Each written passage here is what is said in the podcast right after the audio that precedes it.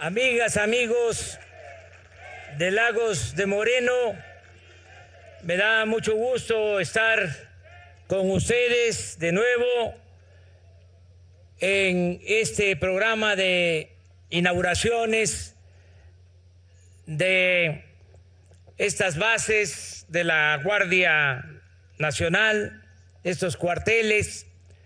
Ya se ha dicho lo importante, además es una necesidad sentida el que podamos garantizar la paz y la tranquilidad en todo el país, en Lagos de Moreno, en los Altos de Jalisco, en todo el estado, en el país, en nuestro querido México.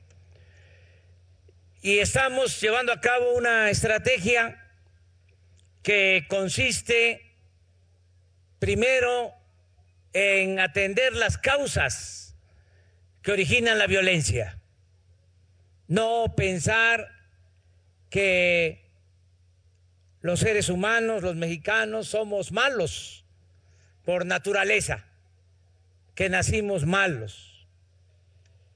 Son las circunstancias las que llevan algunos a tomar el camino de las conductas antisociales. Por eso tenemos que atender primero las causas, el que pueda lograrse el bienestar material y el bienestar del alma, que se pueda garantizar a todos la oportunidad de trabajo, de buenos salarios,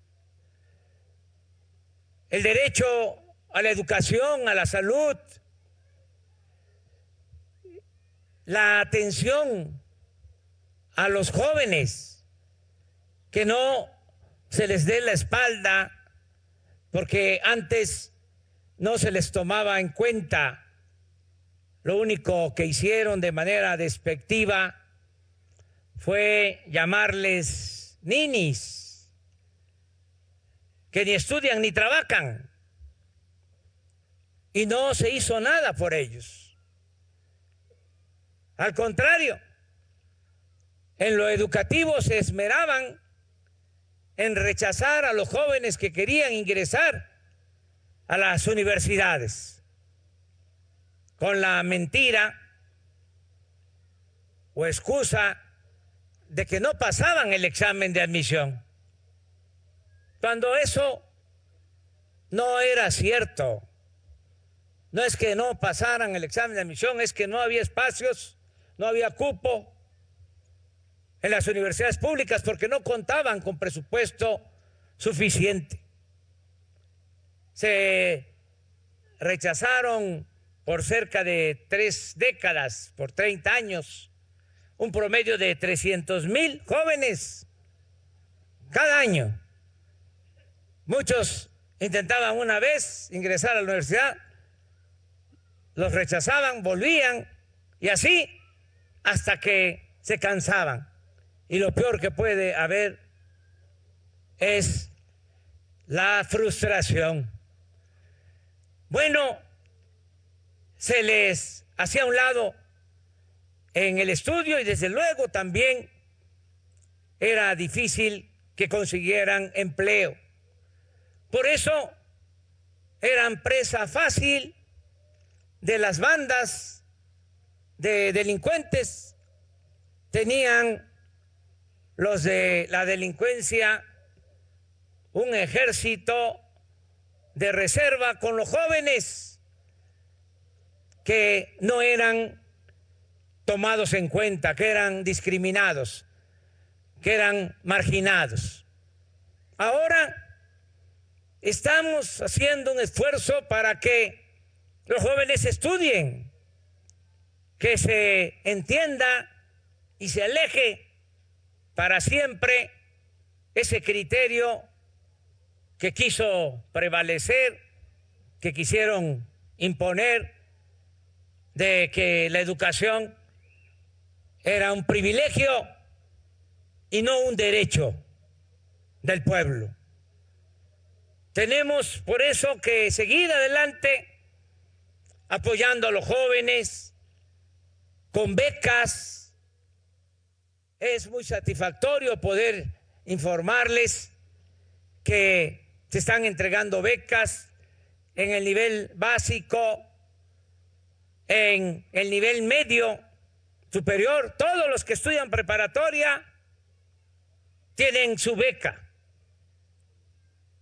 El año pasado, tres millones quinientos mil. Este año van a recibir becas solo para el nivel medio superior, el nivel de preparatoria, cuatro millones cien mil estudiantes, porque aumentó la, la matrícula, porque los que terminaron la secundaria se inscribieron.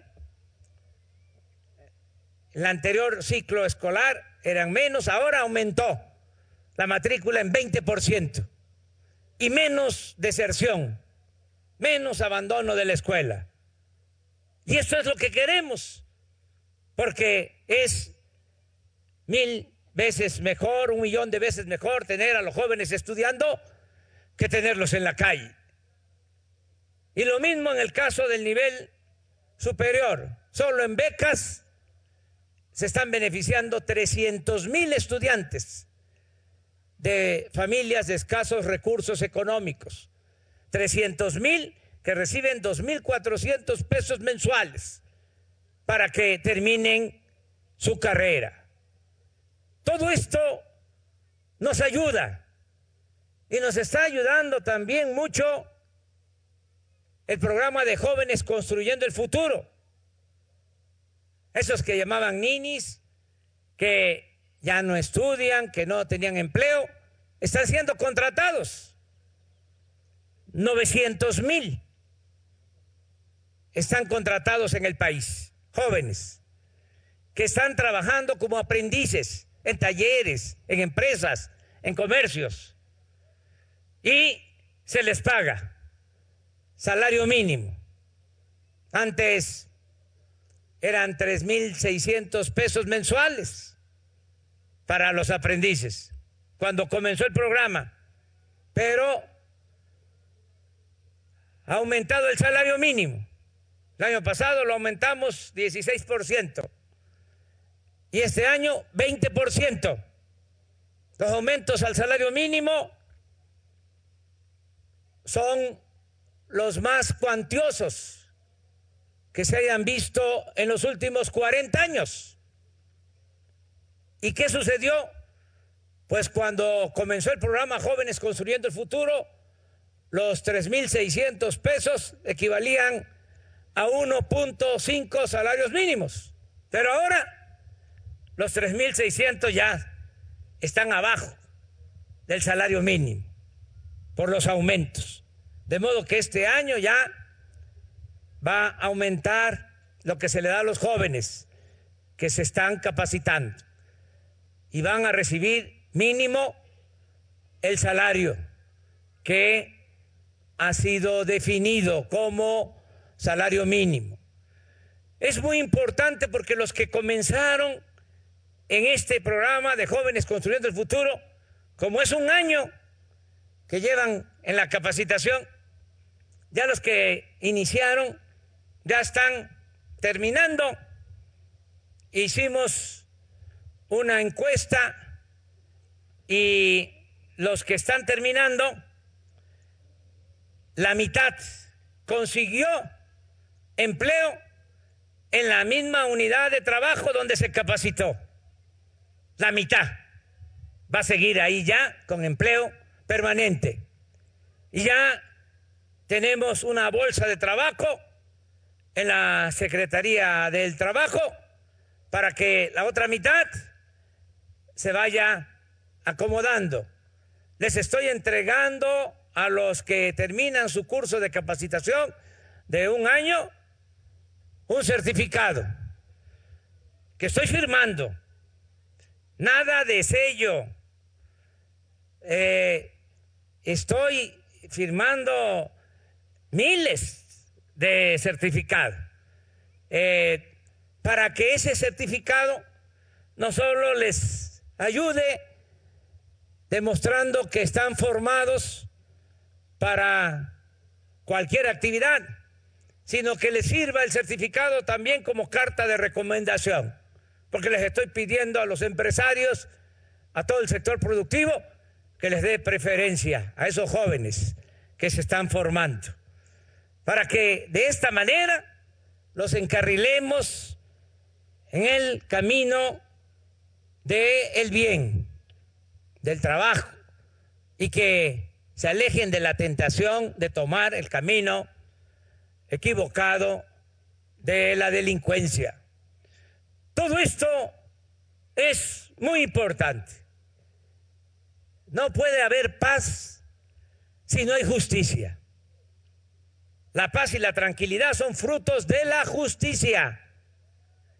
Por eso estamos destinando muchos recursos al bienestar.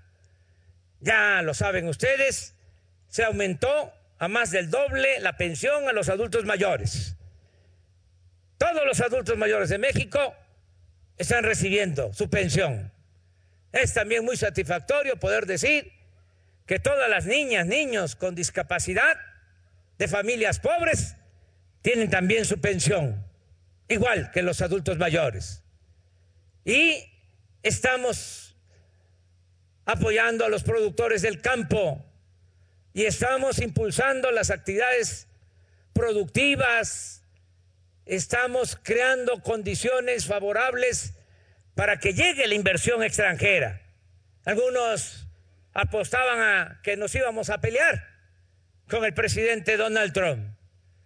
Y pues se quedaron esperando porque ¿cómo nos vamos a pelear con el gobierno de Estados Unidos si tenemos 3.200 kilómetros de frontera. ¿Saben cuántos mexicanos viven y trabajan en Estados Unidos? 36 millones, de los que ya eh, han nacido en Estados Unidos, pero de padres mexicanos, y los que nacieron en nuestro territorio. ¿Qué están haciendo ahora nuestros paisanos migrantes, que yo les llamo los héroes vivientes, ¿saben cuánto mandaron el año pasado a sus familiares en México? 36 mil millones de dólares. Ya esas remesas son la principal fuente de ingresos que tiene nuestro país. Por eso cuidamos mucho la relación con el gobierno de Estados Unidos. Además, la política, entre otras cosas, la buena política se inventó para evitar la guerra, para evitar la confrontación.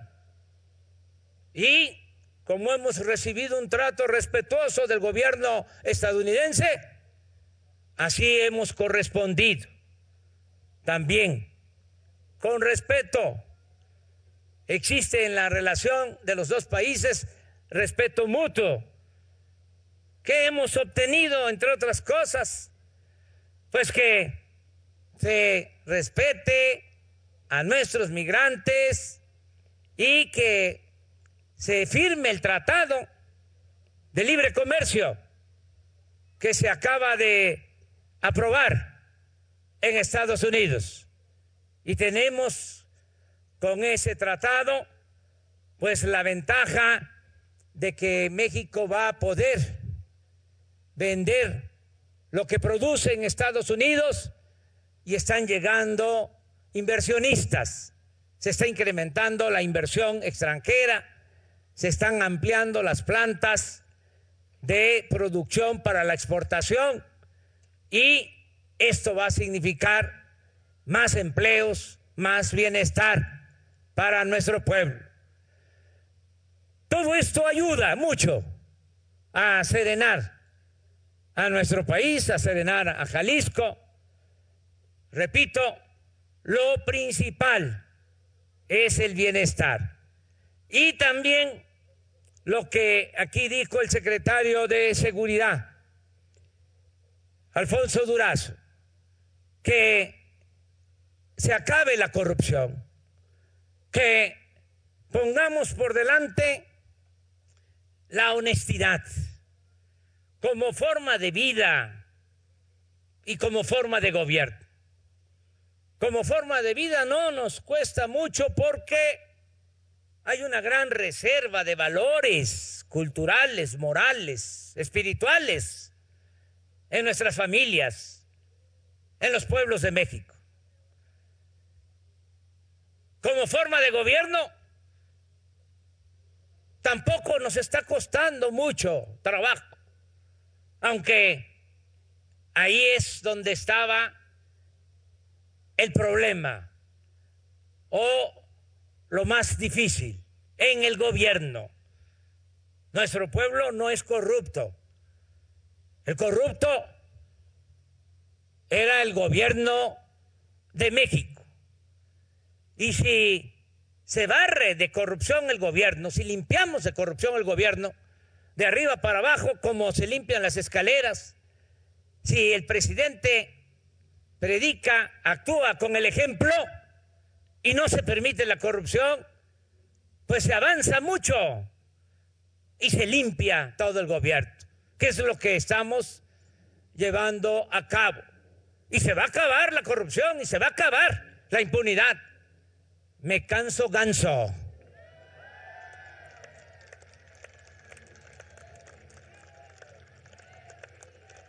Y esto va a ayudar mucho, porque acabar con la corrupción es moralizar a México, es purificar la vida pública de nuestro país. Y nos sirve para todo el que haya honestidad. Yo les diría que la honestidad es la mayor riqueza de nuestro pueblo. Nos ayuda mucho el que haya honestidad y de manera muy especial, subrayo lo dicho por Alfonso Durazo, es indispensable la honestidad en las labores de seguridad pública. Qué esperanza se pueden tener, qué alivio puede haber si las autoridades responsables de garantizar la seguridad pública actúan con deshonestidad o están al servicio de la delincuencia. Si eso sucede, no hay salida, no hay posibilidad de salir adelante. Tenemos por eso que pintar bien la raya, la frontera, la delincuencia de un lado, la autoridad de otro. Nada de mezclas, nada de contubernio, nada de asociación delictuosa. Nosotros representamos como servidores públicos al pueblo. No estamos al servicio de ningún grupo de interés creado, ni de la delincuencia de cuello blanco, ni de la delincuencia común. Somos autoridad, somos servidores públicos. Por eso celebro mucho que aquí en Lagos de Moreno se tenga esa instalación de la Guardia Nacional esta es una institución que se está creando con el apoyo de la Secretaría de la Defensa, con el apoyo de la Secretaría de Marina y también porque se reformó la Constitución. Esto hay que decirlo. Antes no se podía contar con el apoyo del ejército, de la Marina, para atender la necesidad de garantizar la seguridad pública. La constitución no lo permitía. Tenían que ser nada más las policías y no podían entrar militares ni marinos. Y contábamos con muchos militares, contamos con muchos militares y marinos, 230 mil elementos del ejército, 65 mil de la marina, casi 300 mil elementos con instalaciones y lo más importante, con experiencia, con disciplina, con profesionalismo, con lealtad al pueblo. Instituciones bien hechas, bien establecidas. Y no lo digo yo, se aplica una encuesta ahora y lo mismo sucedió antes. Y se pregunta en qué institución confías. Si se le pregunta a la gente, y Marina y Ejército son las que están arriba, en la aceptación del pueblo.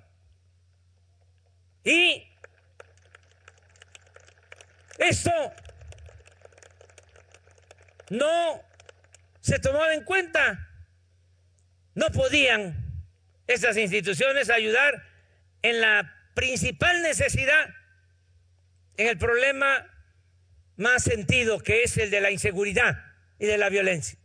Por eso se propuso la reforma a la Constitución para contar con el apoyo de la Secretaría de la Defensa, de la Secretaría de Marina, y ahora estamos todos juntos. Y se creó la Guardia Nacional y lo que decía aquí Alfonso Durazo, en su mejor momento la Policía Federal, que era lo único que tenía el gobierno de la República para enfrentar el problema de la inseguridad y de la violencia, llegó a tener 36 mil elementos. Y de esos efectivos, efectivos, 10 mil. Porque 26 mil dedicados a tareas administrativas. Es como lo que pasaba en el llamado seguro popular, que ni era seguro ni era popular. De cada 10 trabajadores del llamado seguro popular, 8 administrativos y 2 médicos. Así pasaba en el caso de la Policía Federal. Ahora estamos hablando en 14 meses que llevamos de gobierno, ya de cerca de 80 mil elementos de la Guardia Nacional. El doble de lo que tenía la Policía Federal. Pero no solo eso, la Policía Federal en 20 años no construyó estas instalaciones. Mandaban a los elementos a operativos a los estados y tenían que hospedarse en hoteles, en campamentos, a la interperie. Ahora, solo aquí en Jalisco, así como este cuartel, son 29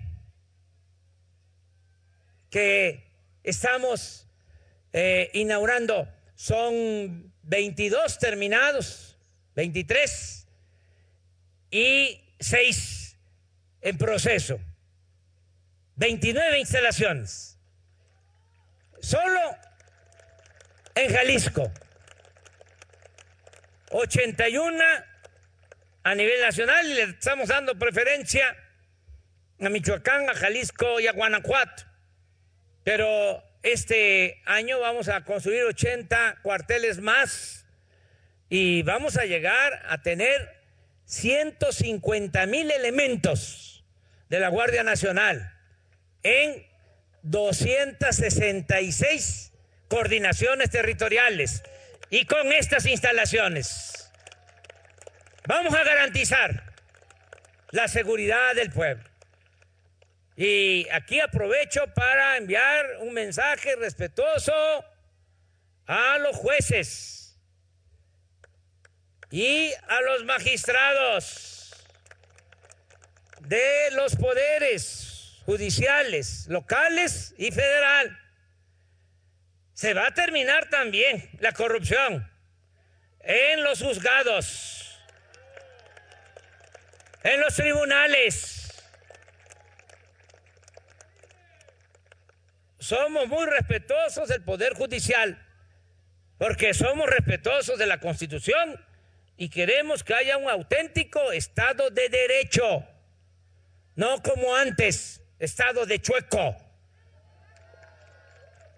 Estado de Derecho. Pero esto también significa que con respeto a la autonomía de los poderes tenemos que denunciar todos los actos de corrupción.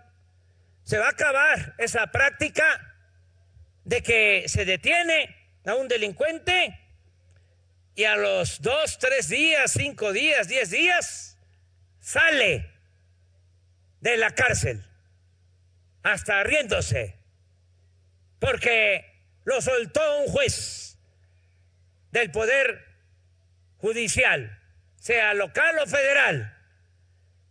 ¿Y por qué lo soltó? Y siempre la misma excusa, el mismo pretexto, la misma mañosería de que estaba mal integrada la averiguación y que no pusieron bien la hora en que se le detuvo al delincuente. Y eso da pie a que lo dejen en libertad. Eso es corrupción, hay que llamarle por su nombre. Y esos jueces, esos magistrados deben de pensar que son otros tiempos. No es amenaza, ni siquiera advertencia. Es nada más decirles que ya se acabó la corrupción, que ya no vamos a permitir, no vamos a tolerar la impunidad, que queremos vivir en un México con legalidad, en un México con justicia. Y nadie en este país va a ser cómplice. Nadie se va a quedar callado, mucho menos el presidente de la República. Y vamos a denunciar todos los hechos de corrupción. Y esto lo digo también para que se escuche lejos, se escuche en todos lados, que se escuche en todas partes. Ya deben de pensar los que se dedican actos delictivos que no hay ninguna posibilidad de tener influencias en el gobierno.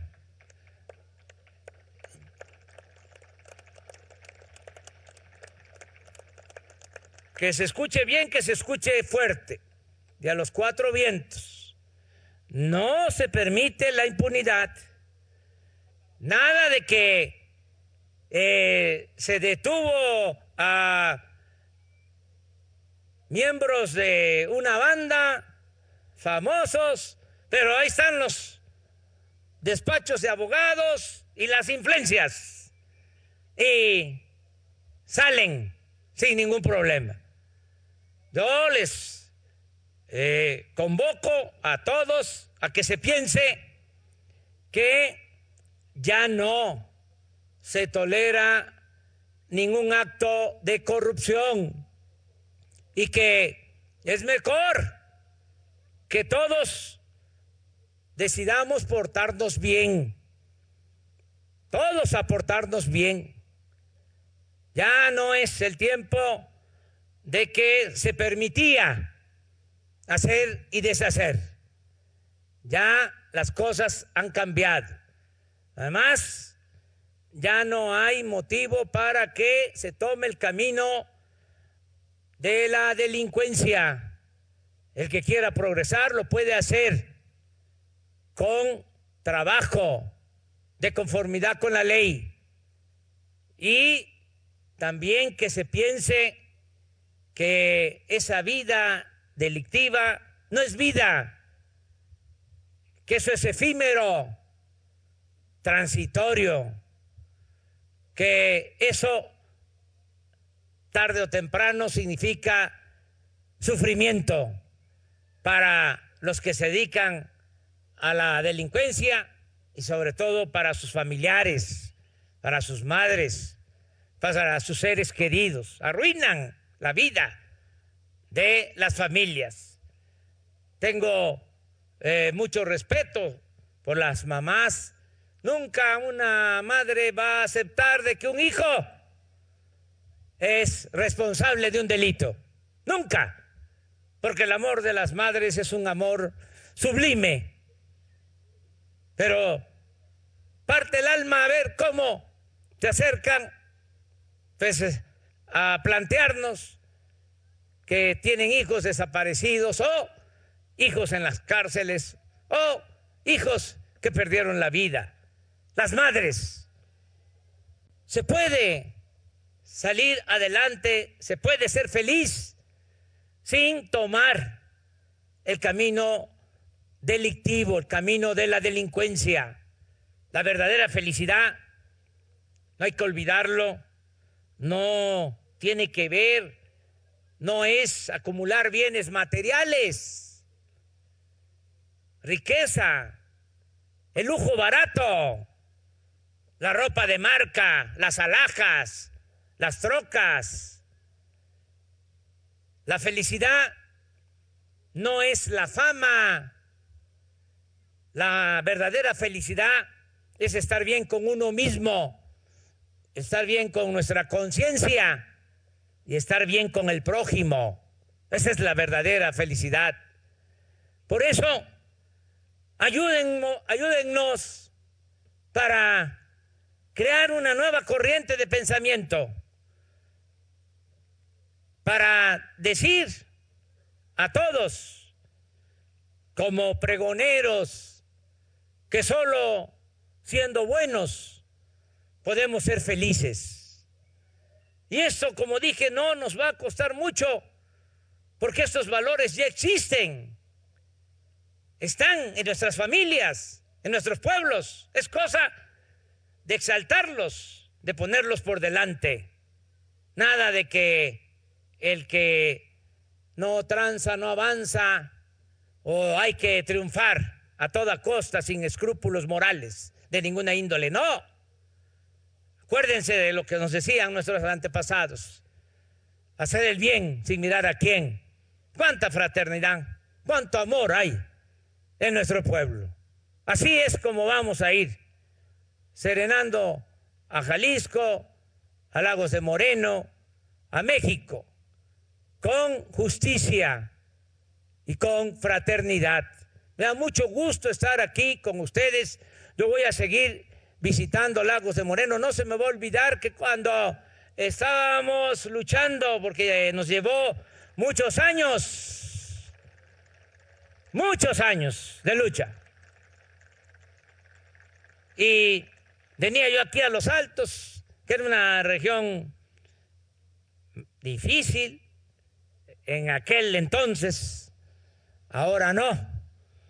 Pero de todos estos pueblos, de todos estos municipios, cuando convocábamos actos que estábamos en la oposición, en situación, repito, de mucha adversidad, siempre en Lagos de Moreno había respuesta. Siempre nos iban a escuchar a la plaza por eso yo no les voy a fallar y les invito a que todos juntos logremos la transformación de la vida pública de México, por nosotros y por los que vienen detrás de nosotros, nuestros hijos, nuestros nietos. Que viva Lagos de Moreno. Que viva Jalisco. ¡Viva México! ¡Viva México! ¡Viva México!